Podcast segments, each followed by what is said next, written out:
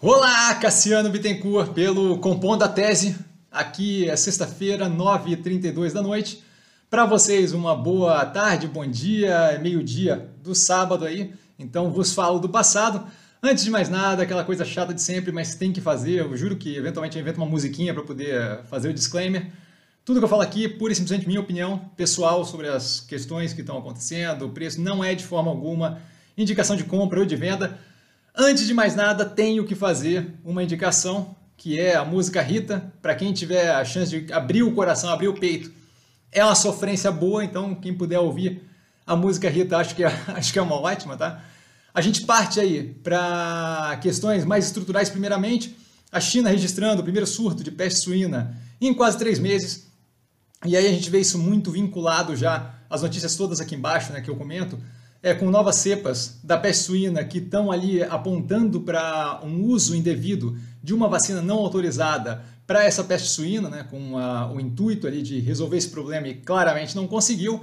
Além disso, a gente vê indicativos lá de inflacionamento da proteína animal, tá? A gente teve uma subida considerável da, do preço da carne suína e, obviamente, vocês sabem por que eu estou fazendo esse ponto. A gente tem Minerva consideravelmente pesado na, na carteira e isso daí acaba, querendo ou não, ajudando toda a tese da Minerva, não é o ponto focal. Tá? A Minerva está diversificando o negócio, venture capital e por aí vai. De qualquer forma, não deixe de ser mais um ponto que vem para reforçar aquela questão de que não é assim para reconstituir rebanho, tá? Suíno leva tempo, tem ali o, o embrólio, ainda não temos uma vacina para peste suína, então ainda temos esse embrólio acontecendo consistentemente, a gente vê agora um retorno, fica mais complicado com os surtos de Covid que eles tiveram lá em bem menor quantidade do que o que a gente tem aqui ou do que tem nos Estados Unidos, mas de qualquer forma acaba atrapalhando, tá? A gente teve um surto de Covid na área rural deles, então isso daí tudo acaba corroborando essa questão de dificuldade de repor a proteína animal e acaba dando justamente a margem da gente ter ali uma, uma, uma capacidade de explorar um preço um pouco mais alto lá fora Tá? E possivelmente tem uma exportação maior, Minerva é 70%, 60%, 70% de exportação, acaba favorecendo esse, esse, essa posição do portfólio. Tá? Mais do que isso, a Indonésia, é, para cobrir é, lacuna de abastecimento doméstico, está importando mais gado tá? É, e carne de carne bovina, então é mais um ponto positivo. Minerva já tem uma, uma liberação ali de exportação, então já é um pedaço, a Ásia como um todo já é um pedaço considerável e importante ali para Minerva. Acho que esse ponto aí foi uma sequência de, de acontecimentos nesse direcionamento, acho que é bem positivo. A gente viu a primeira semana bem forte de janeiro com exportação, a segunda já nem tão forte, mas ainda assim com níveis bem positivos, a gente tem que imaginar e que isso daí deve ter um efeito positivo daqui para frente. Tá passando ali para alguns ativos que eu acho que tem alguns pontos bem interessantes. Banco do Brasil com os conselheiros defendendo o PDV, né? O plano de demissão voluntária. Então, assim, aquela reorganização da agência também e negando a saída do Brandão.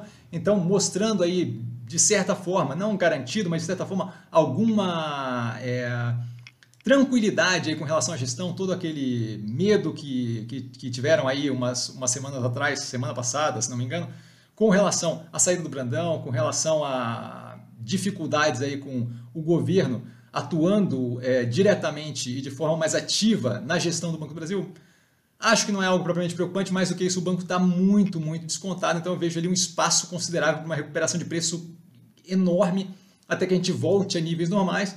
A outra par, que teve a divulgação, inclusive confirmada pela Petrobras e pela própria Ultra, tá?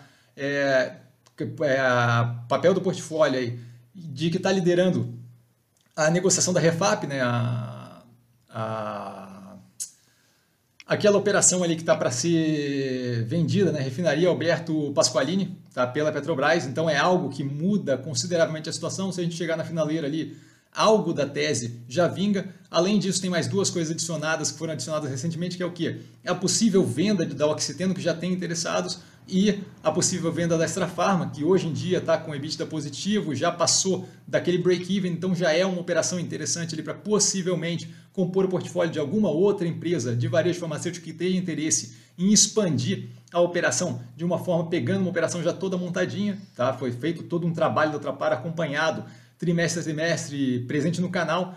O BTG levantando com follow-on 2,57 bi, vejo como interessante, mais do que aumentar o volume negociado do PTG no mercado financeiro, na bolsa, é, como na análise feita no canal, se não me engano, terceiro trimestre de 2020, tem a análise ali no canal, não sei se é terceiro segundo, imagino que terceiro, tá? vale a pena dar uma olhada no canal. É o ativo, para quem quer estar exposto à instituição financeira, pensando médio e longo prazo, é o ativo que eu estaria.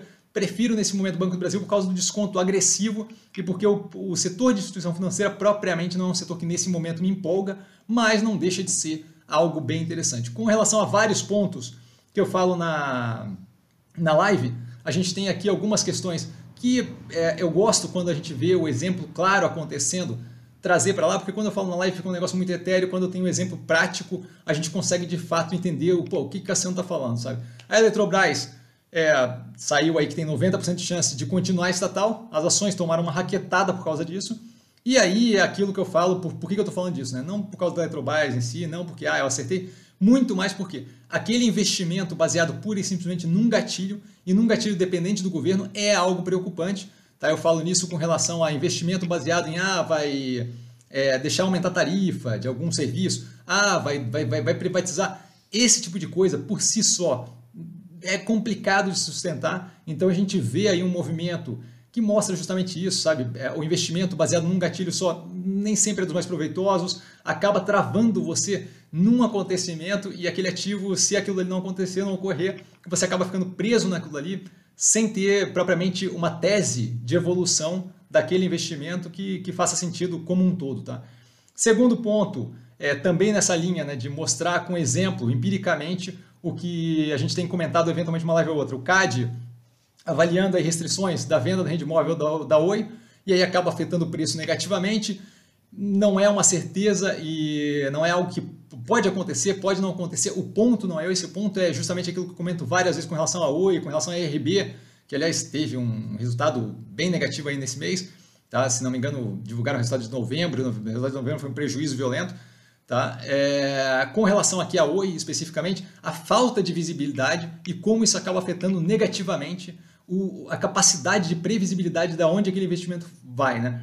É, todo investimento que a gente faz depende justamente daquela composição da, da distribuição probabilística de o quão positivo aquilo ali pode ser. E essa falta de visibilidade, essa, essa, é, o fato de estar tá nublado, aquela capacidade de prever o futuro, de, de pelo menos avaliar ali quais são as probabilidades de acontecer uma coisa ou outra, deixa a gente muito refém de algo que a gente simplesmente não consegue controlar. E como eu sempre falo, se é para ter, chutar simplesmente, vamos jogar poker, Texas Hold'em, que é muito mais divertido.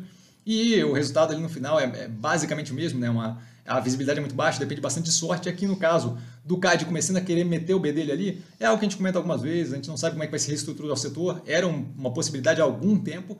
Então acho que é algo aí que vem para mostrar pô, por que, que eu vou alocar capital em uma operação que eu simplesmente não consigo ter uma previsibilidade maior, se eu posso alocar em outras operações que têm uma, uma clareza maior de para onde está indo. Né? Agora, voltando ali mais para o governo, tá? a gente vê alguns movimentos aqui, eu botei umas três notícias aqui embaixo, tá? de alguns movimentos da galera que está concorrendo, tanto à presidência do, do, da Câmara quanto à presidência do Senado, de fazer um movimento para o mercado, de justamente garantir responsabilidade fiscal, reformas, é o Lira falando em tripé de reforma, falando em votação de, de orçamento. Se é o melhor candidato ou não, é, a, a, ideia é que aquilo ali acabe virando uma arma e que todos eles usem disso e vão justamente na direção de manutenção de austeridade fiscal, de manutenção de continuidade das reformas, a Simone Tebet se encontrando com economistas para garantir respeito a teto.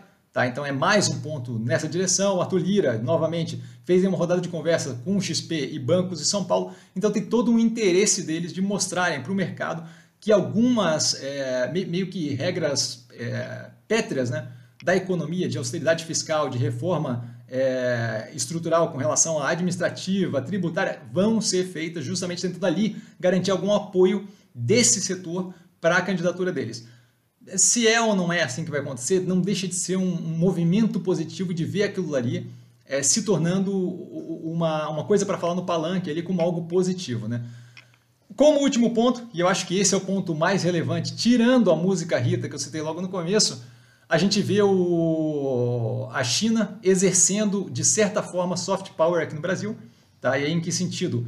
É, desconectando, especialmente com essa questão da vacina, né? a gente vê ali o Dória com entendimentos com a China, o Maia fazendo movimento para falar com a embaixada, a embaixada da China falando de cooperação mútua e benéfica, e tudo isso é muito assim no sentido de isolar o governo atual, tá? E de começar a dar um pouco mais de força e um pouco mais de popularidade para alguns membros que podem eventualmente despontar numa disputa de 2022 que possivelmente a China veja como mais interessante. E aí justamente naquela direção de um centro mais vinculado a comércio internacional, de um centro mais vinculado à liberação de, de, de, de à abertura de mercado, de um centro mais vinculado à reforma estrutural, à liberação de investimento aqui no Brasil. Então isso daí pode ser justamente, pode ser eles exercendo um pouco de soft power, dando força ali para um possível candidato, ou no Maia, ou no, no Dória, ou, ou, ou esse, esse, esse pessoal mais vinculado ali com o pensamento de centro político, não central, mas o pensamento de centro político,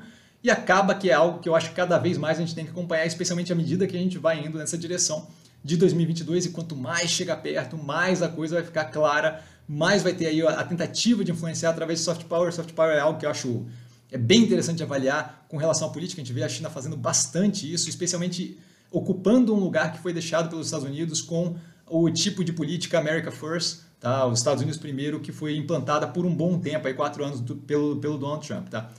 Por hoje, basicamente é isso. Eu agradeço demais a galera que está assistindo. É, fico sempre muito feliz em poder contribuir com vocês. Canal crescendo violentamente, fico muito grato, tá? E espero que vocês estejam gostando aí. Análise de IPO uma atrás da outra, tá, tá, tá maçante, tá bem cansativo, mas muito divertido e muito gostoso de fazer, tá? E a gente deve ter, pelo que eu tenho estimado, pelo menos tem mais cinco ou seis IPOs já com um prospecto é, em posse minha. Então, pelo menos quatro na semana que vem e mais dois da outra semana já está garantido e deve ter mais IPO saindo porque a gente está vendo o tempo todo sendo definido ali faixa é, indicativa de preço. Isso daí é justamente na hora que sai o aviso a mercado e na hora que sai o, o prospecto completinho, tá? Por hoje eu fico por aqui. Vale lembrar quem aprende a pensar bolsa opera com um mero detalhe. Um grande abraço a todo mundo e um bom final de semana aí.